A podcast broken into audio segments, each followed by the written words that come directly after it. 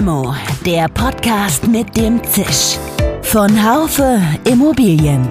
Mal süß, mal bitter. Immer prickelnd.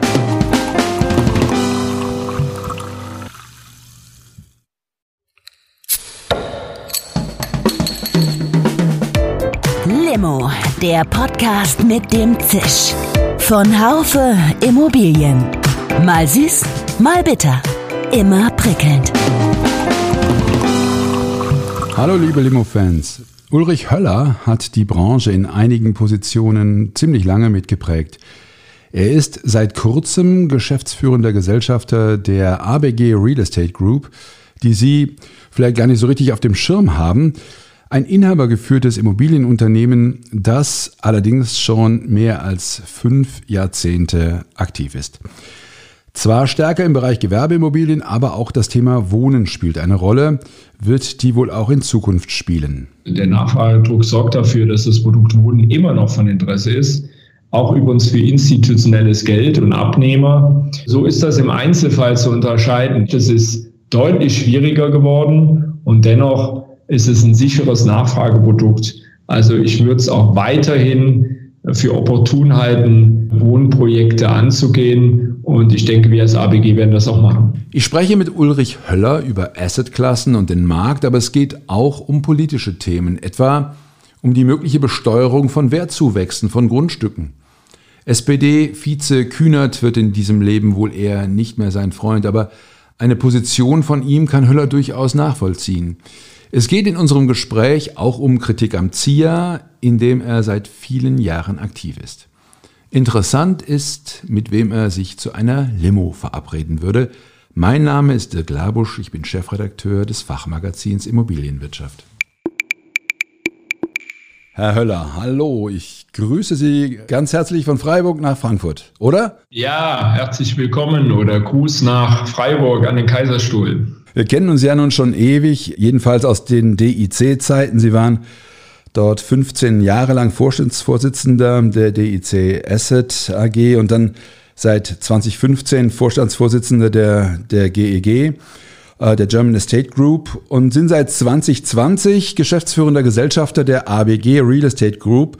Was reizt Sie an diesem neuen Job oder inwieweit unterscheidet sich dieser Job von all dem, was Sie bis jetzt hatten, Herr Höller? Herr Labisch, es sind zwei Ebenen. Die Ebene eins ist, immobiliär gesehen ähm, arbeite ich an dem, was ich äh, mein ganzes Leben gemacht habe, äh, spannenden Projekten oder auch Objekten, überwiegend in den äh, top-deutschen Immobilienmärkten und auch in einer gewissen Größenordnung.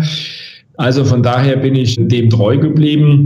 Der Unterschied ist im Prinzip, dass ich jetzt noch unternehmerischer als in der Vergangenheit äh, bei DIC und GEG, wo ich ja in erster Linie Vorstandsvorsitzender war und nur in zweiter Linie kleinere Beteiligung hielt, äh, jetzt bei der ABG eben als ähm, Vollunternehmer äh, für die ABG im Zuge der Nachfolge verantwortlich bin, bin also in eine Nachfolgesituation eingetreten und das ist sicherlich die eine Veränderung. Und die andere ist für mich, Sie sind jetzt nicht auf meine Zeit vor der DC eingegangen, aber ähm, ich hatte ja davor einen mittelständischen Projektentwickler geleitet in den 90er Jahren. Und im Prinzip bin ich jetzt wieder ins mittelständische Unternehmertum etwas weiter weg von den Kapitalmärkten, obwohl ich natürlich noch mit den institutionellen Geschäften, institutionellen Kunden zu tun habe.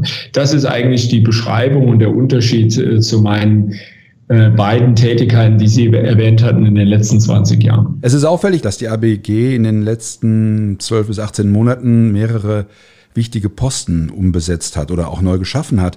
Was war denn der Hintergrund dafür? Gab es neue Strukturen? Ja, zwei Hintergründe. Also erstmal die ABG ist ja ein ganz alteingesessenes Unternehmen. 53 Jahre Historie. Ich glaube, da kann man schon von einer Immobilienindustriegeschichte sprechen. Die ABG ist viele, viele Jahrzehnte von äh, überwiegend einer respektive zwei Personen geführt worden. Jetzt kommt jemand Neues äh, rein, äh, der dem Ganzen auch einen neuen Stil bringt, reingibt, wie durch meine Person eben, dann ist es ganz klar, dass da Veränderung ist. Ja, ich vergleiche das immer mit einem Fußballverein. Wenn der neue Trainer kommt, nach einer gewissen Ära zuvor, wenn Pep Guardiola nach Jupp Heynckes, auch wenn ich jetzt keine Metaphern bilden will, kommen, dann hat er eigene Vorstellungen seines Spielstils. Das ist also der eine Punkt, dass so ein Unternehmen dann einfach äh, etwas modifiziert wird in den Strukturen, sich einiges da verändert und das sind dann auch Personenveränderungen. Und die andere Sache ist die, dass ich natürlich ähm, für die Zukunft äh, mit dem ähm, ABG Capital Geschäftsteil, das ist also ein neues Geschäftsfeld, was die ABG neben der eigentlichen DNA, nämlich Projektentwicklung, äh, betreibt, ähm, nämlich Investmentgeschäft, dass ich dafür natürlich ein komplett neues Team aufbaue. Und das ist geschehen und dazu habe ich, glaube ich, ein tolles Team zusammenstellen können aus äh, Personen, die ich äh, schon lange kannte, mit denen ich entweder zusammengearbeitet habe oder die ich auf der, im Markt auf der anderen Seite kennengelernt habe. Und äh, deswegen ist dieser Eindruck entstanden. Die ABG ist ja seit 50 Jahren aktiv also über 50 Jahren, Sie haben es ja angesprochen, aber sie ist vergleichsweise wenig präsent gewesen in den Medien. Woran lag das? Wollte man so ein bisschen unterm Radar fliegen? Man wollte äh, sicherlich mehr unter dem Radar fliegen. Man hat da eine andere Geschäftsphilosophie gehabt. Man hat wenig institutionell gearbeitet. Man hat sich in den Stärken äh, überwiegend auf sich selbst konzentriert.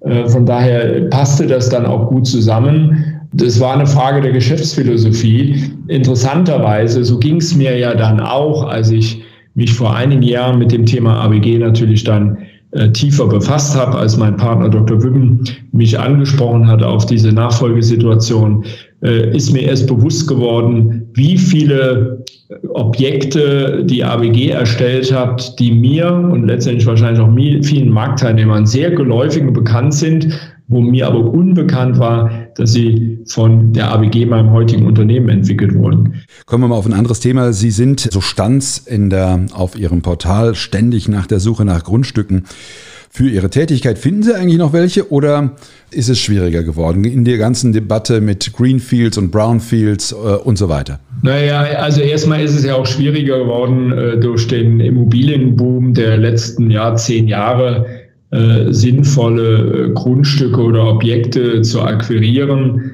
Es ist zwar viel auf dem Markt, aber es ist eben auch sehr aggressiv zum Großteil gepreist und andererseits ja auch ein äh, starker Wettbewerb durch viele, viele neue Player, die ja in den letzten Jahren neu auf dem Immobilienmarkt eben erschienen sind, in, in diesem langanhaltenden Immobilienboom. Jetzt kommt hinzu der große Druck, der aus der Politik und öffentlichen Hand auf dem Markt, vor allem auf dem Wohnungsmarkt, äh, abzielt.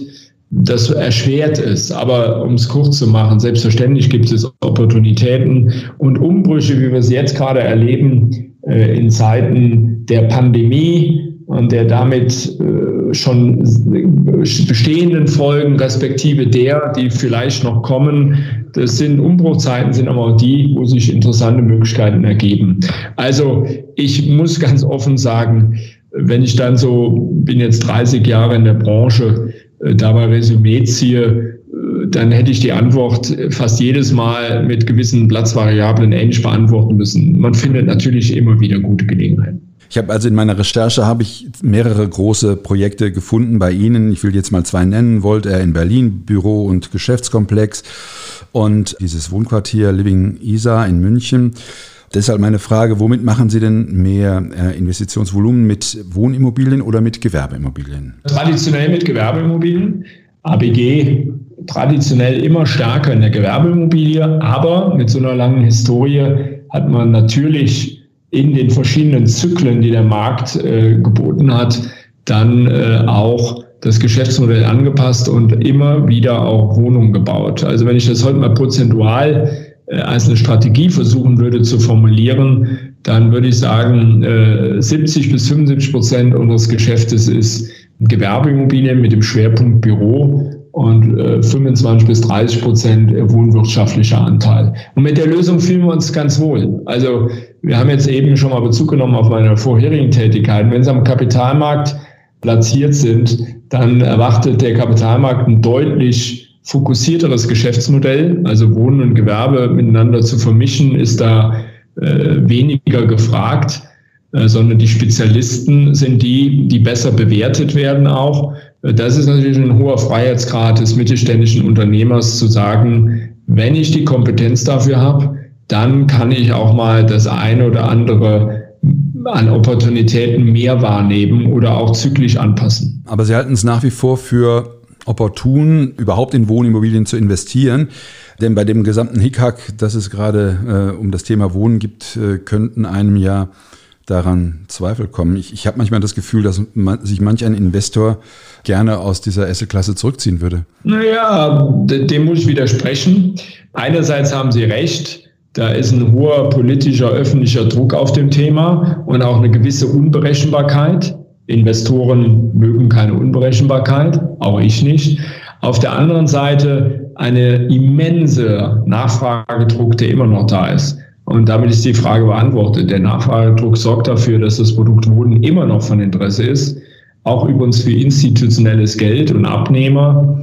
Und äh, so ist das im Einzelfall zu unterscheiden. Ich gebe Ihnen recht, es ist deutlich schwieriger geworden und dennoch ist es ein sicheres Nachfrageprodukt. Also ich würde es auch weiterhin für opportun halten, äh, Wohnprojekte anzugehen. Und ich denke, wir als ABG werden das auch machen. Gibt es denn bestimmte Assetklassen, äh, deren Zukunft Sie besonders positiv beurteilen? Naja, wir sind jetzt so, wie gesagt, wieder an so einer Schnittstelle, an so einem Wechsel, an so einem Schnittpunkt. Einzelhandel haben wir keine hohe Kompetenz, ist jetzt allerdings auch eine, ähm, ein Produkt, was nicht nur unter Druck ist, sondern äh, wo die Zukunft noch sehr ungewiss ist. Beim Büro, glaube ich, wird sich das in den nächsten ein bis zwei Jahren rauskristallisieren. Äh, da hat man ja in der Diskussion der letzten 15 Monate alles erlebt, vom Todgesang bis zur Wieder Wiederauferstehung. Ich bin mehr einer der Wiederauferstehungsanalytiker. Logistik ist ein Markt, der sich ja unfassbar in den letzten zehn Jahren entwickelt hat, wo die Frage ist, wo kann da noch Wachstum herkommen? In der Menge sicherlich, äh, möglicherweise im Mietwachstum, in den Kaufpreisen ganz sicherlich nicht und in den Renditen. Und ob es dann neue Produkte gibt, die übrigens teilweise ein Ausfluss der Pandemieerfahrung sind, ich glaube, da ist es noch zu früh zu urteilen. Dann kommen wir mal zur Politik. Es passt jetzt irgendwie in die Zeit. Der stellvertretende SPD-Vorsitzende Kühnert, der plädiert ja dafür, einen Teil der Wertzuwächse von Grundstücken künftig abzuschöpfen. Ich kann mir nicht vorstellen, dass das ein besonderer, besonders guter Freund von Ihnen jeweils wird. Das würde aber dann gelten, wenn zum Beispiel aus bestimmten Gebieten, dann landwirtschaftlichen Gebieten Bauland wird und so weiter und so weiter. Für die SPD steht äh, ein Teil des Wertzuwachses der Allgemeinheit zu. Ist es Humbug aus Ihrer Sicht oder äh, gibt es da einen nachvollziehbaren Kern? Da gibt es einen nachvollziehbaren Kern.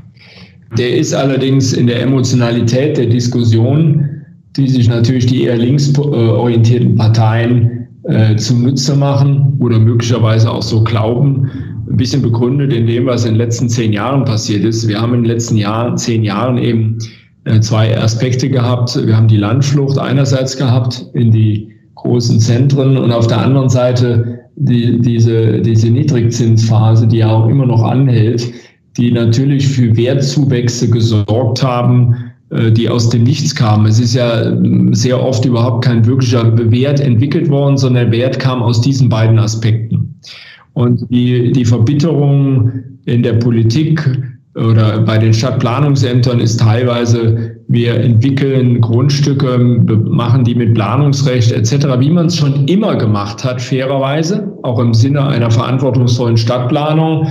Und dann wird der Wert gar nicht mehr realisiert, jedenfalls indem man so Projekte noch baut, sondern er wird eigentlich realisiert, indem man direkt weiterreicht äh, ohne selber noch äh, für die, ähm, für die Umsetzung gerade zu stehen, der ist mit den Händen äh, zu greifen, quer durch Deutschland und der ist auch nicht ganz unberechtigt. Ich denke, Sie als Journalist haben das verfolgt, wie Objekte durch mehrere Hände gingen, immer mehr wert wurden auf dem Papier diese Vorurteile, die dann natürlich auf der politischen Seite auch ankamen, wo dann auch die Wohnungsnot stark ist, wo Projekte ewig gedauert haben, aus diesen Gründen, dass sie realisiert werden, sorgen ja mit zu diesen Forderungen. Also es gibt schon so einen kleinen wahren Kern, den unsere Branche selbstkritisch da betrachten muss, dass wir wiederum äh, von vielen politischen Strömungen als so ein natürlicher Gegner gesehen werden, wird der Branche aber in keinster Weise gerecht. Denn die große Mehrheit unserer Branchenplayer sind verantwortungsvolle Entwickler oder Immobilienunternehmen, die selbstverständlich, das liegt in der Kern eines Wirtschaftsunternehmens, Gewinn und Rendite erzielen wollen, das aber sehr wohl im realistischen Maße machen. Ich habe eben es schon mal gesagt, Verlässlichkeit in der Diskussion und vor allem dann in der Entscheidung ist das A und O. Und äh, das ist das, was ich in der Politik äh, einfach vermisse. Das ist teilweise eine Kakophonie. Und es wird spannend sein zu beobachten. Und die wird uns übrigens jetzt das nächste halbe Jahr im Bundestagswahlkampf begleiten, der ja sehr polarisierend ist, wo ich auch glaube, dass dieses Thema als kampagnenfähiges Thema eine Rolle spielen wird. Und dann werden wir sehen, was als Ergebnis bei rauskommt. Betrachten wir mal kurz die, die Arbeit des ZIA. Da sind Sie ja nach wie vor sehr aktiv. Werden Sie das auch weiterhin bleiben? Lässt Ihre, Ihre hm, Tätigkeit jetzt hier als äh, geschäftsführende Gesellschafter Ihnen dazu noch Zeit? Ist Ihnen das, wie wichtig ist Ihnen das? Ich hatte vorher nicht mehr und nicht weniger Zeit als jetzt auch. Ähm, ja, das ist mir wichtig, weil ähm, äh, ich glaube schon, als ich vor 30 Jahren in die Branche kam, da war ich irritiert. Äh, ich hatte BWL studiert, äh, wie autodidaktisch ich die Branche wahrgenommen hat. Man konnte damals das Thema Immobilien noch nicht studieren. Das war sogar noch äh, kurz danach. Erst kam Professor Schulte mit seiner EBS und man hatte erstmal die Möglichkeit, das etwas akademischer anzugehen. Einen richtigen Verband gab es auch nicht. Der ZIA hat sich ja auch erst Mitte der 2000er Jahre so richtig rauskristallisiert. Also ich habe da schon auch persönlich äh, so ein, so ein Idealismus in mir drin, die Weiterentwicklung der Branche und des Bildes der Branche, dass es, dass sie abgibt nach außen, ist mir wichtig, ja. Und ich sehe die auch positiv in all den Steps, die da passiert sind, denn heute ist die Immobilienbranche nicht nur, weil sie gute Gehälter zahlt, inzwischen eine Branche geworden, die für Studienabgänger von Interesse ist. Früher musste man sich dafür schämen. Und dazu zählt dann auch so eine Arbeit eines TIA-Verbandes, weil die Aufgabe in so einem Verband ist ja am Ende Sparringspartner auch der Politik zu sein. Das kann man negativ als Lobbyismus auslegen, das kann man aber auch positiv auslegen, dass wir sagen, wir versuchen mit zu beraten, dass Entscheidungen, die auch teilweise im Unwissen äh, gefällt werden, von Situationen jedenfalls ausgewogener sind. Und wir versuchen auch Standards in, die Bran in der Branche festzulegen, die so ein bisschen gültig sind und das Ganze als eine relativ einheitliche Stimme abzugeben. Deswegen ist mir so ein Engagement wichtig und mache ich das nach wie vor, auch wenn ich schon sehr lange mache, gerne. Das höre ich mit, äh, mit Wohlwollen und Freude. Das äh, zeigt mir nämlich, dass wir uns da auch in diesem Punkt ähm, auf irgendwelchen ZIA-Veranstaltungen wieder treffen werden, Herr Höller. Trotzdem eine kleine Kritik. Ich weiß gar nicht, die Arbeit vom ZIA betrachte ich jetzt nicht nur als wahnsinnig progressiv gerade. Also von außen sieht man, da gibt es also eine große Personalfluktuation. Und ich stelle mir manchmal die Frage, auch wenn ich so die Pressemitteilungen sehe, ist, ist das eigentlich noch ein schlagkräftiger Verband oder geht man nicht bei manchen Zielen eher reflexhaft vor. Also ich denke da an so Pressemitteilungen, die äh, ja, wo es dann geht um die die Aufteilung der Pauschale von CO2-Kosten zwischen Vermietern und Mietern und äh, ZIA sagt dann sofort, nein, das wäre das wäre des Teufels, sollte alle, allein der Mieter tragen. Und wenn ich in meinem äh, Bekanntenkreis oder in meinem auch Kreis mit Bestandshaltern, wenn ich das mal so dieses Thema erörtere, habe ich durchaus den Eindruck, dass da ein gewisses Verständnis dafür da ist. Manchmal habe ich das Gefühl, man will so seinen Mitgliedern zeigen, dass er seinen Mit Mitgliedsbeitrag noch wert ist. Aber so richtig, so richtig was Progressives, das fehlt, fehlt mir manchmal. Können Sie das nachvollziehen? Kann ich nachvollziehen, äh, sehe ich aber ziemlich relaxed. Also erstmal, der Verband ist schlagkräftig, wahrscheinlich schlagkräftiger denn je. Wir haben haben jetzt gerade ähm, eine neu aufgestellte Geschäftsführung, die wirklich mit ähm, auch tiefem Know-how und Entscheidungsträgern, die äh, auch in der Politik maßgeblich mitgewirkt haben, äh, ich nenne hier namentlich Herrn Wittke und äh, Frau Özkan, die auch hohe politische Ämter schon inne hatten, ähm, teilweise in Verbindung mit der Immobilienbranche und dann dieses gegenseitige Verständnis mitbringen.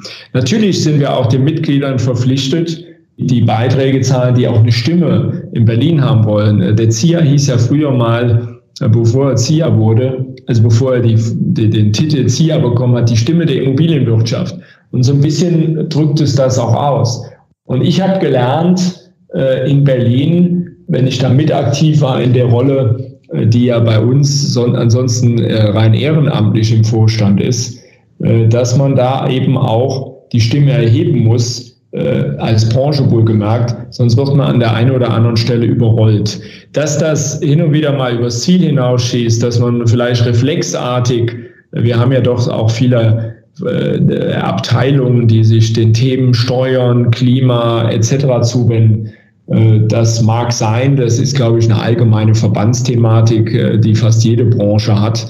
Äh, ich höre, wir hören auch diese kritischen Stimmen, seien Sie versichert, im Vorstand und mit der Geschäftsführung reflektieren wir die auch äh, und versuchen auch auf die einzuwirken. wenn Sie einen Strich drunter ziehen, so würde ich es jetzt mal sagen, als und jetzt rede ich mal als Mitglied, jetzt setze ich mal den Hut auf, ich bin einfaches Mitglied, dann würde ich sagen, da wird schon viel für uns erkämpft.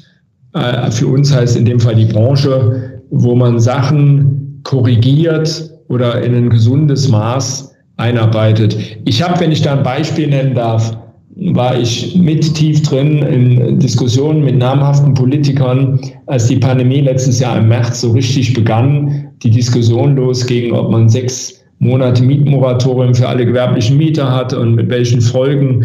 Wir haben da viel Aufklärungsarbeit bei Politik betrieben. Wir haben vielen Politikern, auch namhaften, erstmal erklärt, wie unser Geschäft läuft, dass wenn wir sechs Monate keine Miete haben, dass dann letztendlich wir vielleicht eine Diskussion mit der finanzierenden Bank bekommen, weil der Cashflow fehlt. Dann bräuchten wir also quasi auch ein Bankmoratorium und, und, und.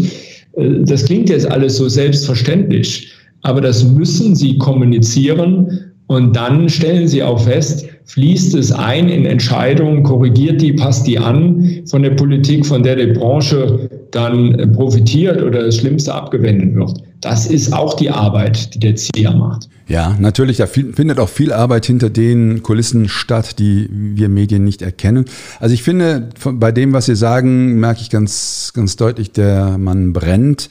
Ähm, als Unternehmer habe ich sie so noch gar nicht kennengelernt, aber als Mensch, der als Unternehmer ein ziemlich großes gesellschaftliches Engagement auch mit sich bringt. Das ist ja auch ihre Tätigkeit im ULI.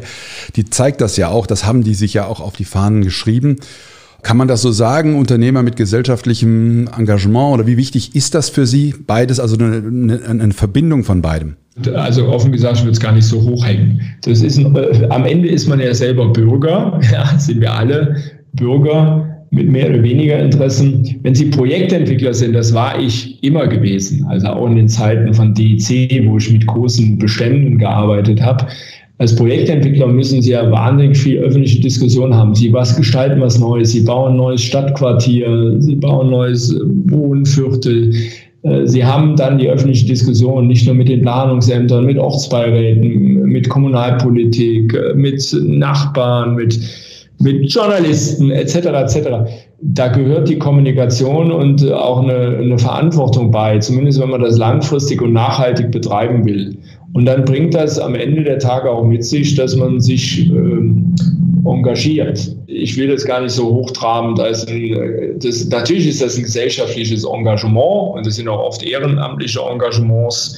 Selbstverständlich bringen die auch Netzwerke und Austausch es bringt einem ja auch viel Information. Also, Sie haben eben gerade SIA und ULI erwähnt. Selbstverständlich bekomme ich da auch viel mit. Wie machen das andere? Wie sehen das andere im, im Austauschdialog? Es ist eine Mischform äh, von all dem. Letzte Frage, Herr Höller. Wir geben Ihnen eine Limo aus. Die können Sie trinken, mit wem immer Sie wollen, muss nicht aus der Immobilienwirtschaft kommen. Mit wem würden Sie sie trinken und warum? Ja, das ist jetzt eine sehr spontane Frage. Ich sage jetzt mal einfach, welcher Name mir, warum auch immer, direkt durch den Kopf schoss. Sarah Wagenknecht. Okay, und warum? Äh, ja, ich finde die Frau immer sehr interessant. Äh, die, die hat so einen für mich schwergreifenden äh, Lebensentwurf. Ich, ich, ehrlich gesagt, ich höre sie immer ganz gern argumentieren, auch wenn sie natürlich vollkommen andere Richtung vertritt wie ich das mache. Man findet sie natürlich insgesamt durchaus angenehm, so in der Art, das Mensch vom Äußeren. Dann ist sie mit Oscar Lafontaine, dem man ja sicher sich sehr polarisierend gegenüberstehen kann, verheiratet.